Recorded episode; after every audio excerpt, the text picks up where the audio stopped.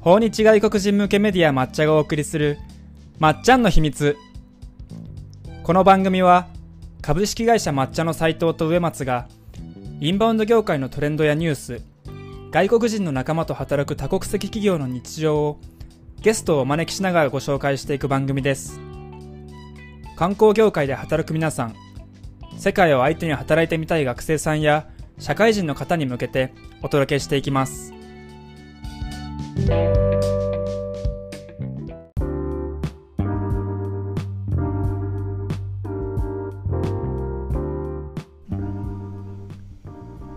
はいじゃあ今週も行きましょう。よろしくお願いします。よろしくお願いします。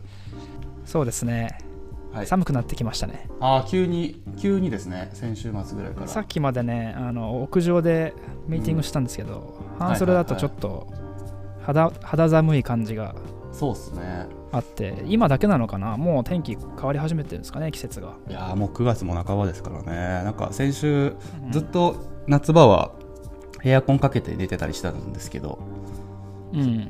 先日ぐらいからかけなくなって急に8月までの電気代が怖くなりましたね、はい、なんか窓開けて OK な感じでしたね昨日も。そうですね。なんかむしろそう。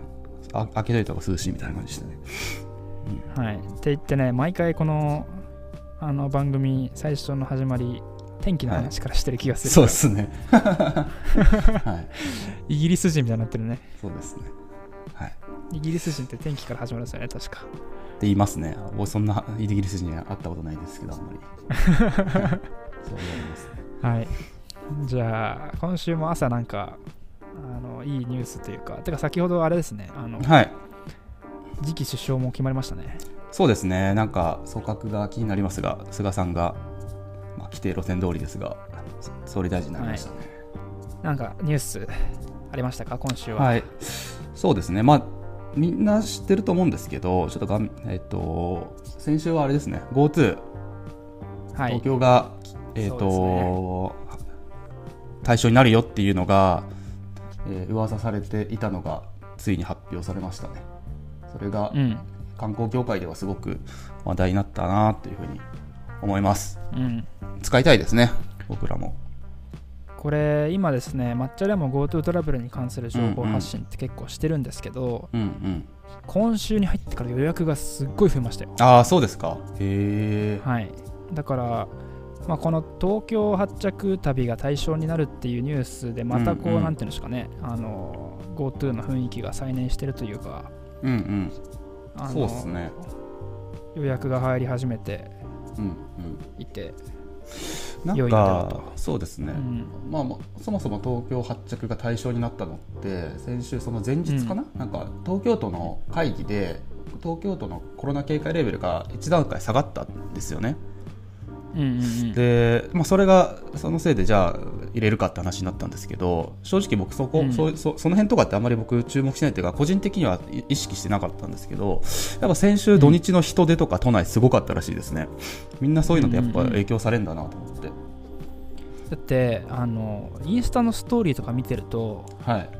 なんかももはや国またいでる人とか出てくるしああそうなんですね。なんかシンガポールナウみたいな人とか出てきたしあとあのなんだろう。もうバーベキューだのなんか結婚式だの、飲み会だのの動画平気でたくさん上がってくるようになってきたんですよね。うーん。だそそれってなんだろう。もうなんか移動がねどんどんそうですね。ココロナの影響というかうん。なくなってきてる感じはありますそうよねですね。まあ結構秋国民性的に秋っぽいのかもしれないですけどまあでもそうですね、うん。はいかなと思います。でえそそれに関連してちょっといろいろ調べてみたんですけどえっと、うん。この GoTo トラベル10月から東京対象になるよっていう報道自体はあの国土交通大臣が記者会見でちょっとえそういう方針を示すっていう段階で大きく報道されたんですね。で実際それ決めるのって、その、えー、とつ後に行われる予定だった、えー新型コロナウイルス感染症対策分科会っていう専門家を、えー巻き込んだ会議で、えーにその方針を上げますっていう記者会見だったんですよ。ただ、はいはい10月が含まれるっていう報道ばっかりが先行してたんで、えー、とちょっとそこの会議で何が話されたのかっていうのを、えーレポートが出てたんでちょっと見てみたんですね。はいでそれとそれに関連する報道が出てたんですけどそれによると、まあ、東京含めてもいいと思うんですけど最終的な判断は実は9月末に行うっていうふうに言われててはい。なんで実はなんか本100%確定ではないみたいなんですよね。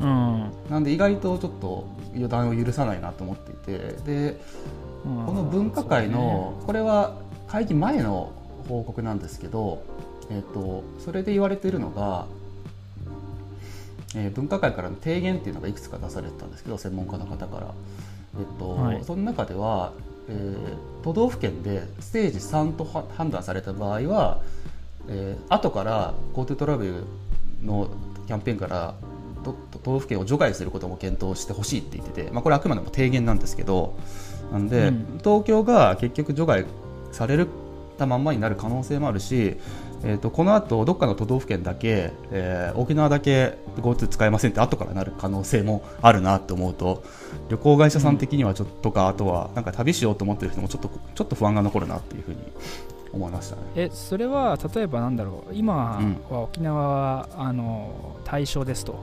うん。で、えっと、それで例えばじゃあ10月のうん。予定を立てました。はい。で、えっと、10月に旅行に行きました、うん。まあその時に、えっと、急になんか沖縄対象外ですって言われたら、うん。その予約して行った人はうん、あのなんか返金してもらえないってことですか？それはそれはなんか7月のの時にも同じようなことあったじゃないですか東京が、はあとそれ考えると割とドタバタする気がしますね。なんか返含まれない。キャンセル料を払わない問題ですよね。そうですね。でもなんか文句言う人が多かったらやっぱ戻しますとかってなりそうな気がしますけど、うん、はい。確かに。はい、今回そうでしたかね。でもう一個面白かった提言が小規模分散型旅行を、えー、とをみんなが選ぶようなし仕組みというかインセンティブを GoTo トラベル事業の中に入れてほしいっていう提言が入ってて、えっとうん。要は、まあ、GoTo トラベルやるからって言ってどっかの人気観光地にバーって人が集まってコロナが流行っちゃったら、まあ、意味ないからなるべくコロナの感染が拡大しようなしないような旅を人人々が選ぶようにしにしてくれっていうなんか結構割と難しい提言を入れてるんですけどそれが例えば人の混雑レベルで割引率変わる変わるとかクーポンの発行量変わるとかっていう、まあ、うんダイナミックプライシングってあるじゃないですか。混雑時間の電車代安くなるとか、あー高くなるとか。っていう提言入れてて、まあ、なんか仕組み上そんなんできるのかっていう気はするんですけど、まあ、なんかそういうインセンティブをインセンティブを国が後押しすると小規模分散旅行とかそういうのに適している地域とか旅行者、えー旅行業者の方にとっては後押しになるのかもなっていうふうに思いました。なるほどね。はい、あんまりこの辺報道されてないんですよ。はい。確かに。細かいところまではねうん。うんあの分かりづらいところはやっぱありますけど、まあ、これによってあれかもしれないですね。その選ぶ側も、うん。あのなんだろう普段行かないようなところに行こうとか、うん。人があんまり来てないようなところに行こうとかうんうん。まあちょっとそういう選び方に影響を与えるかもしれないですね、旅行先のそうですね。なんかそういうパッケージとかもうツアーも増えるかもしれないですね。打ち出し方大事ですねこれ、うんうん。そうなんですよね。これで結局誰だっけな。やっぱ旅行会社の方とかと話すとなんかそれで打ち出して感染者の人出ちゃったらもうなんですかね。揺り戻しがやばいというかあのごあのすごい批判を受けちゃうんで慎重になってますみたいな話はよく聞くんでやっぱその辺の設計ははいはい。いろいろ大変でしょうね。はい、というのが一つ目ですね。もう一つは、えー、とこれは本当にインバウンドに、えーが直接関わるんですけどシンガポールとの往来が、えーまた緩和されました。またというか、はい、でこれまで長期出張者に関しては、に関してはいろんな国で、えー、と条件が緩和されてたりしたんですけど今度シンガポールの短期出張者に関しても、えーとまあ、かなり往来がに関しての条件が緩和されましされました。で PCR 検査等はとかいくつかの条件は必要なんですけど待機処置が免除されるっていうところでまああの本当に徐々にではありますが国ごとに少しずつ、えーコロナ以前の状態にがに戻りつつあるんだなっていう動きですが見えてきてますね。はいあとは、まあ、あのその他の国々でもアジアを中心に長期出張者に関しては条件が緩和しつつあるんでやっぱアジア中心に何か変わってくるのかなっていう雰囲気が出てますね。まあまず戻ってくるのはアジアでしょうね。そうですねなんかうちの仕事でもやっぱ台湾に関しての自治体さんのお仕事とかってすごい問い合わせとか案件増えてきてるんで自治体の方たちもその辺を意識してますね。逆に欧米をターゲットにしてるところはちょっとなんかどうするんだろうって感じですけど。やっぱりそのテニスラケットの法則みたいなのラケットの法則かな、はい。あの距離に比例して囲うあそのなんていうか範囲が広くなるっていうやつですーね、うんだからまあ、うんうんラケットで言うとた、まあ、アジアって卓球ぐらいの卓球のラケットぐらいの距離というか、うんうん。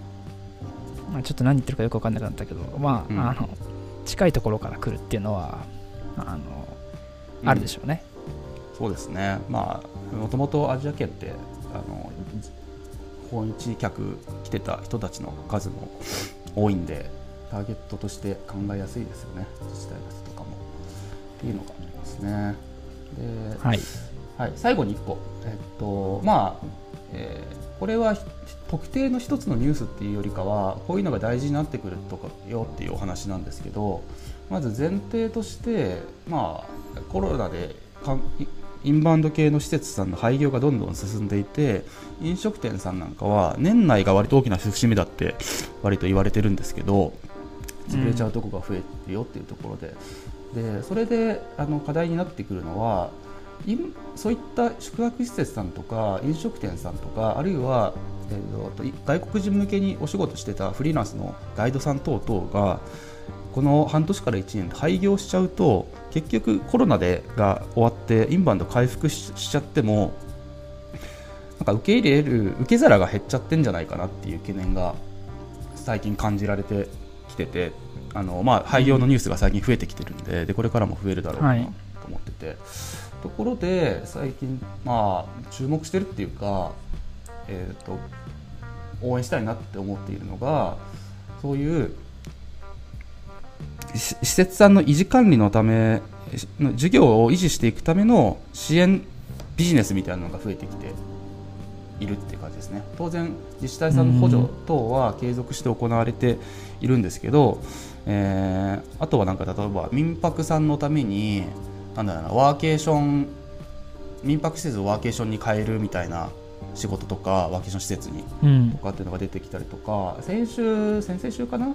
出ててなんだこれはって思ったのが JTB さんが通訳案内士さんを多分これ救済処置っていう考え方だと思うんですけどあんまりうん。プレスリリースにはそんな救済とか書いてなかったんですが、通訳案内士さん当然外国人をゲストに対として、えー活動していた方々を、えーが、えー、と日本人向けに英語で日本を案内するっていうサービスを JTB さんが、えっと、別の会社さんと一緒に販売開始したって言ってて、まあはい。外国人目線での旅を日本を案内してみるとかあとは英語学習の一環みたいなところでちょっと僕無理やり感あって需要どんだけあんだと思ったんですけど、はい、まあ、通訳案内士さん的にはありがたいのかなとか思いましたね。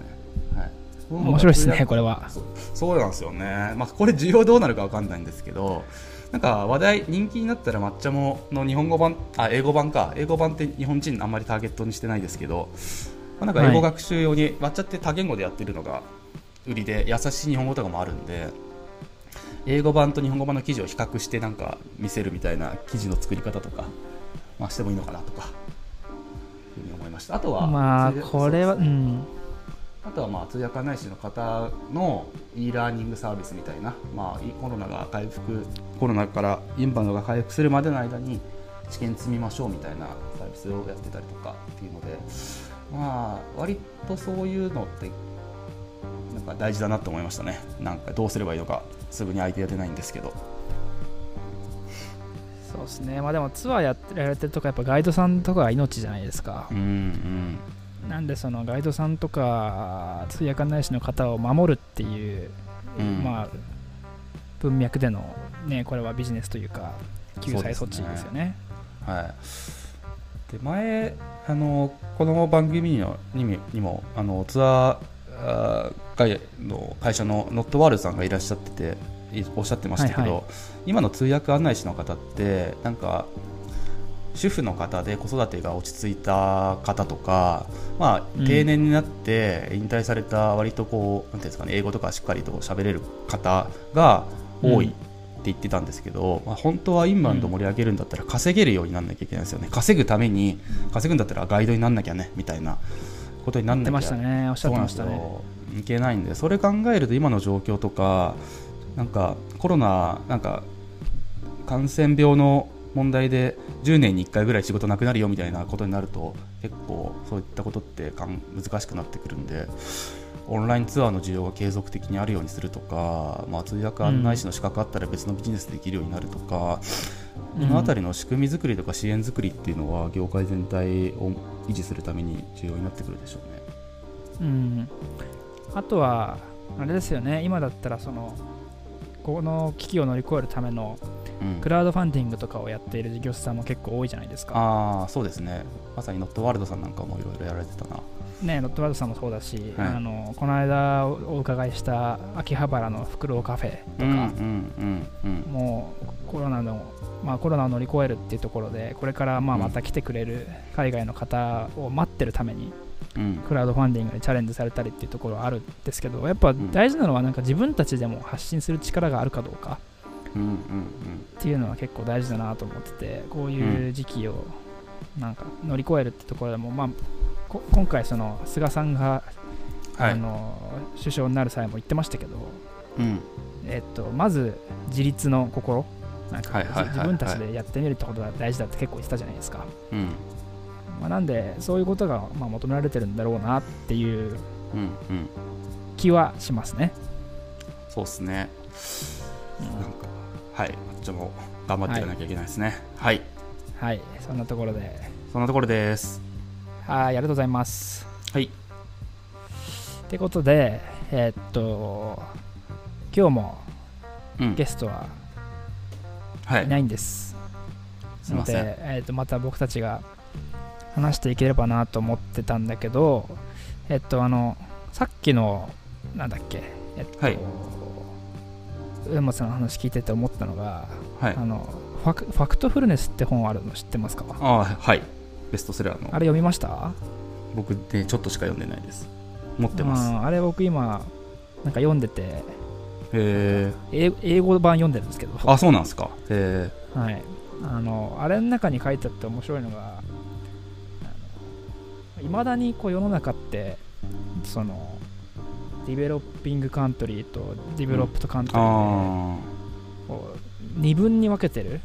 あうんところがあるんだけどそういうなんかファクトをこうどう切り取ってみるかによって全然見えてくる結果違うし正しく読み取れてないことってめちゃくちゃいっぱいあるっていう話をしてたんですよね、うん。でその中で分けてるのが、まあ、なんかレベルを1から4でこう世界の国々を分けるんですけど、まあ、なんかそれを見て思ったのがこの海外に向けたあのトラベルのトラベルマーケティング、まあ、デジタルマーケティングをやる際も、えっとやっぱよくあるのがアジア欧米豪、はいはいはい、えーで分けるじゃないですか。分けますね。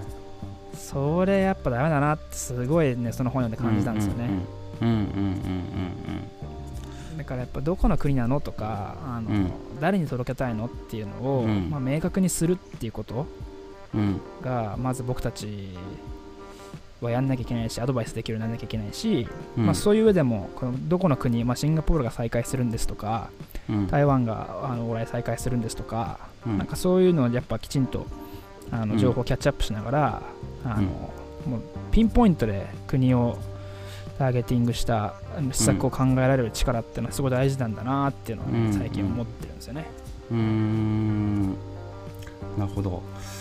なんかそうですねもっと言うとなんか国ごとに分ける以外のなんか指標も必要だよねっていうのは言う人も結構いますね。あまあそうかもしれない。うん。うん。難しいね。富裕層とかあれですようんうね、んうん。富裕層って言ってもめちゃくちゃいっぱいあるからね。そうなんですよね。なんか例えばこれただの世代間ですけど Z 世代みたいな分け方とかで、はい。なんかいろいろウェブマーケティングってのなんかなんかなんか世界で流行ったりしたことがあったじゃないですか、まあ今もかな、はいはい。なんか国性別年齢以外の新しいキーワードとかがあってもいいのかなって思っすよね。何を何を求めてるのかみたいな、うん。いや本当にそう思います。うん。うんまあっていうのはちょっと思いましたっていう感想なんだけど。はい。なんでそれ思ったんでしたっけ、えだからシンガポールの話かそうそうシンガポール再開っていう話聞いて、うんあのそれをちょっと思い出しちゃったんで言いたかったんですけど。うんうん。何の話しましょうかね？そうですね。抹茶の話しましょうか。抹茶。あの抹茶のね話で言うと。これ聞いてくださるかな抹茶のこねいと知ろいろ細ってるんですか、かいうんうんちくを喋って聞いてくれるかどうかわかんないけど、そうですね、えっと。抹茶って何言語あるでしょうか？知ってる人いますか？皆さん。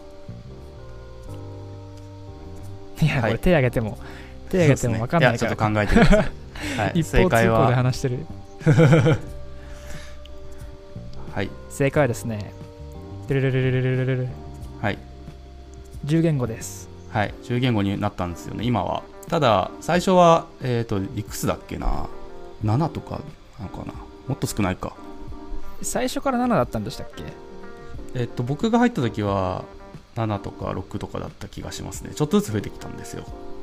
うん。うん。そうですね。そう10言語あって、うん。えーまあ、その中でもい一番見られてるのはあの中国語の反対字、難しい漢字のやつがはい一番見られてるんですけれど、うん。まあ、なので台湾とか香港とかが使ううん。言葉ですね、うん。でもちろんあの英語もあったりとかうん。するんだけど、そうですね。結構珍しいよねって言われる言語ありますよねうち。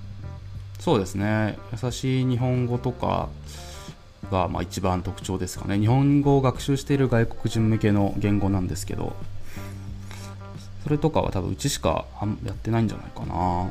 であとはその他あと結構最近でこそ増えてきたんですけどタイ語とかえー、と最初の頃ってあんまりインバウンドの中でそこまで注目されてなかった言語も割と早めからやってたりとかはい。なんなんでやってんのとかよく聞かれますけどね。さいよなんでどうやって始めたのとかこれまでよく聞かれて始めた。ん。ですかきましたんですけどで聞かれるたびに割とえっ、となんですかね。こ今後のタイ市場はがこうなるのでとかまあいろいろな理屈を伝えてきたんで、まあ、それも嘘じゃないんですけどだから大体どのえっ、と偶然の要素ってどの言語も結構大きいんですよね。抹茶の場合。本当に。はい。言っちゃうと、まあ当然需要がない言語はやんないんですけどえーっと抹茶って本当に最初あの今の代今のっていうか代表の青木があの学生さんとかと一緒に、まあ、青木はもう社会人だったんですけど本当に始めてったみたいなところからスタートしていったのでで最初の頃って本当にボランティアみたいな感じとか、えうん。えっと、いろんな方が日本のいいものを海外に伝えたいっていう思いに共感して助けてもらってたんですよね。で今もいろんな方に助けていただいてるんですけど、そんな中で、えっとえーそそういった理念に共鳴してきてくださった方がなんか協力したい協力したいっていろいろ声かけてくださっててその中に、えーとまあ、タイタイ語だったら、あのタイ人の方と結婚された日本人の女性の方がいらっしゃったりとかあとはインドネシア人で本当日本のアニメ漫画が好きで日本で留留学してたのかな？した方が関わってくれたりとかっていう,、割とその偶然の出会いが大きかったですね。それぞれ。うん。本当にそうなんですよね。なんか一番思い入れのある思い出の言語とかないんですか？そうですね。えっと僕が入ってきた時ってそこそこもう言語自体はあったんで、えっとはい。ゼロから作った言語っていうのはまずはススペイン語ぐらいしかないんですけどスペイン語も面白くてもともと抹茶立ち上げ時期にインターンで関わってくれてた学生さんがいて、はいはい。その方のおが、えーっと生まれがそうなのかな？えー、っとどこだ思い出して思い出して アルアルゼンチンでしたっけ、えーメキシコ？だから。メキシコだ。ごめんなさい。メキシコで、えーとまあ、日本人の方なんですけどメキシコで、えー育っててででその方が、えーおお兄ちゃんとメキシコで日本関係の仕事をしてたんですよね。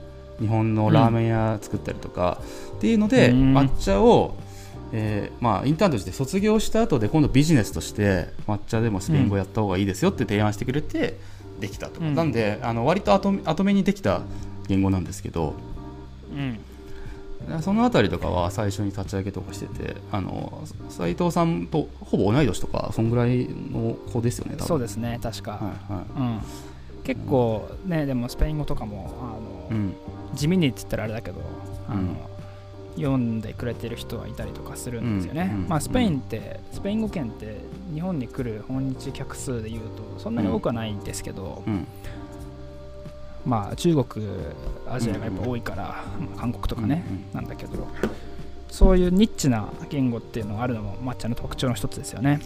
そうですね。あと立ち上げじゃないんですけど英語はやっぱ思い出深いですね。本当に英語ってそれは何でですか？まあかんえっと、英語ってできる方たくさんあるんであの言語版としては、まあ、当然最初にやらなきゃいけないし、えっと、翻訳者の方もたくさんいらっしゃるんで最初にできた言語なんですけど、えっうん。と、本当にあのできる方が多いっていうのもあって人材が、まあ、なんていうんですかねこういったらあれなんですけど玉石混交というかでかつ、はいはい採用するのが僕ら日本人なのでその方の英語レベルが、あの文章としてどんだけ素晴らしいかとかっていうのって判断なかなかしづらいんですよね。うん。なので本当にあの落ち着いたり体制が整ったりとかいい方が入るまでっていうのは本当に、まあ、いい方がっていうか抹茶と相性がちゃんといい方と合う方とが定着するまでかなり紆余曲折がありましたね。なんか急に、うん。はい、いやなんかいなくなる方とか なんかライバル ライバル企業に転職しますみたいな方とか、はいはいはい。はいまあ、はい。いろいろあったんで、そこはあのー思い出深いですね、はい、今ではままああ。当然抹茶の柱ですが。ただね翻訳すればいいだけじゃないですもんね。そうなんですよね。なんでその翻訳英語版のコンテンツを統括する方が入るたびに良くなってきたっていう意識があるんですけど過去のコンテンツをもう全部直しますみたいなことを結構何回も繰り返してきてて相当うん。同じ記事でもブラッシュアップを続けているのでうん。やっぱその辺はあのーまあ、早めにトライしていろいろいろ試せたので今があるなと思いますね。はい。うん。やっぱメディアやってて難しいなと思うのはその言語ができるっていうスキルだけじゃやっぱり、あのダメでうん。やっぱり例えばどういう構成にしてとか、うん。例えば SEO でこういう変化があったから、うん。えっと、それに対して対対応しなきゃいけないとか、あの最近のあのメディアのトレンドタイトルの付け方はこうだとか、うん。そういったなんだろうひ広くこうメディアに精通していくってことも大事だし、うん。あのマーケティングの感覚を持ってなきゃいけないっていうのもあるし、うん。でも長すぎる記事を読まないっていうそのユーザー、読者側の視点っていうのを持ってなきゃいけないしうん結構ただただ単にこう文章を翻訳する言語能力があるっていうだけだと、まあ、なかなかあの成立しないってことも多いじゃないですか。そうっすね。うんそこがすごい難しいところでもあり、まあ、面白いことなん、面白いところなんですけれど。はいそうですね。なんかしかも特に僕らなんて日本語しか日本語しか使えないっていうか英語とか他の言語って母国語じゃないから日本語だったら割と普段自分たちが見てるメディアの作法にのっとってやったらなんとかなるんですけどうん他の言語って意識的になんかいろいろ調べたり試したり、えーなんかしないとできないんで割とそのあたりのただ記事書くだけじゃないいい編集者の仕事みたいなところに意識的になれるのがインバウンドメ日本人にとってのインバウンドメディアのいいところだなと思いますね。日本人編集者にとっての。なんかあのあれでしたよね。大学の授業で、うん。えっと、明治大学の授業か。ではい。上松さんが喋ってた、あの編集とはっていう資料あるじゃないですか、あーあれ結構いい内容内容だなと思ってインバウンドメディアの難しさみたいなところ。うんうんうんあれだけで結構この番組もは話せそうなんですよね、はい、まあ結構前のやつですよね。はい。まあ、っていう感じで今日はちょっと短めなんですけど、そうですね。はい、あの抹茶のメディアに関する話とかもねちょいちょい話していければなと思うので、そうですね。なんかはい。今日翻訳の話したんでなんかそういう翻訳のよくある失敗とか面白かった事例とかもメディアの方翻訳者さんとかも呼んでみましょうか、そうですね。古くからいる方とか本当に海外の方なのに日本語上手で日本のこと好きな方いっぱいいらっしゃいますからね。うん。うん。まあまたえっ、とゲストの方お呼びしようと思うのではい。よあのまた次回お楽しみにしておいてくれればと思います。ろしくお願いします。はいじゃあ今日はありがとうございました。はいありがとうございました。